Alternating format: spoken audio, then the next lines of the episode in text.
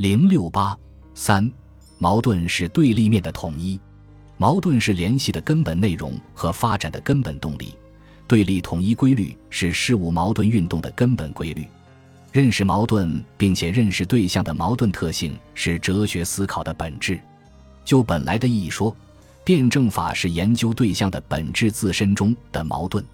因此，要深刻把握对立统一规律，需要正确理解矛盾范畴。以及矛盾的同一性与斗争性，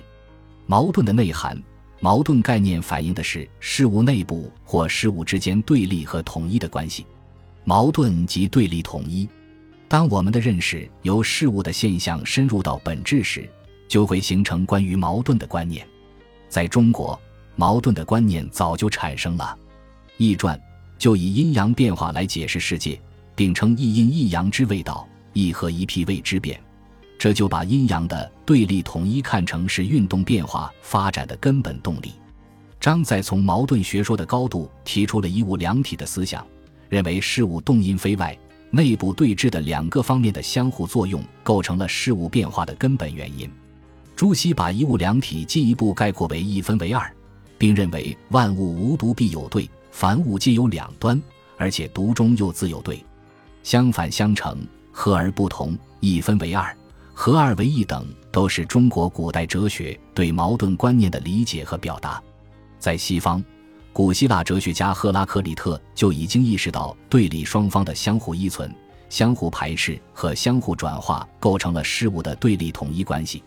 并把这种对立统一关系上升为宇宙万物运动变化发展的普遍法则。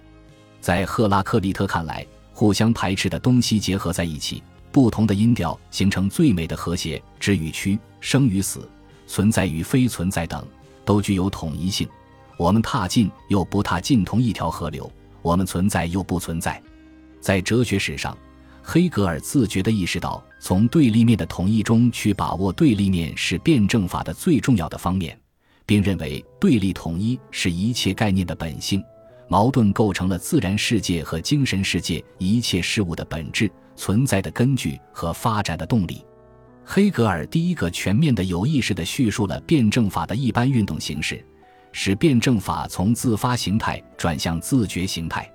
但是，黑格尔的概念辩证法是建立在唯心主义基础上的，在他那里，概念的矛盾本性具有神秘的形式，不能成为认识世界的科学方法。马克思、恩格斯在批判改造黑格尔概念辩证法的基础上。创立了唯物辩证法，由此使矛盾概念具有科学的内容。矛盾是用来表达、说明事物及其发展过程的本质的概念。简单的说，矛盾就是对立统一关系。一切矛盾都是由对立着的两个方面构成的。矛盾关系就是发生在对立面之间的关系。没有对立的两个方面，便不能构成矛盾。同时，构成矛盾的对立面又是相互规定中的存在，二者相互依存，一方存在以另一方存在为前提，反之亦然。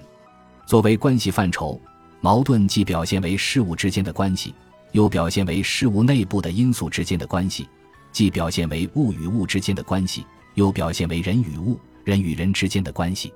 无论矛盾表现为哪种具体形式，其实质都是既对立又统一的关系。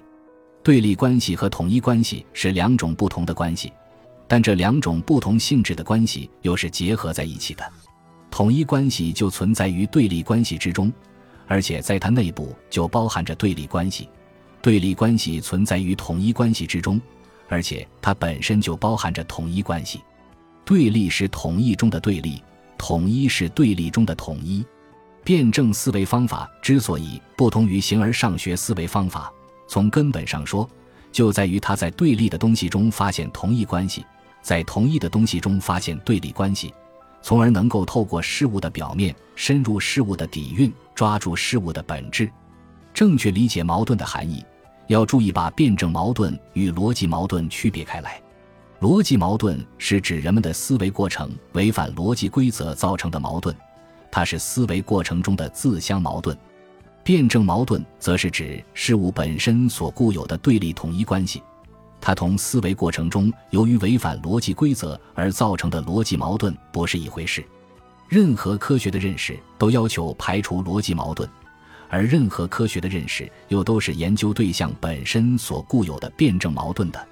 当代西方哲学家波普尔责难辩证法，认为矛盾学说必然导致科学的瓦解、批判的瓦解、理性的瓦解。其错误就在于他把辩证矛盾等同于逻辑矛盾，不理解作为辩证法范畴的矛盾并不是形式逻辑所说的逻辑矛盾，不理解辩证思维把句式逻辑矛盾作为自己的思想前提，一切分析都不容许有逻辑矛盾。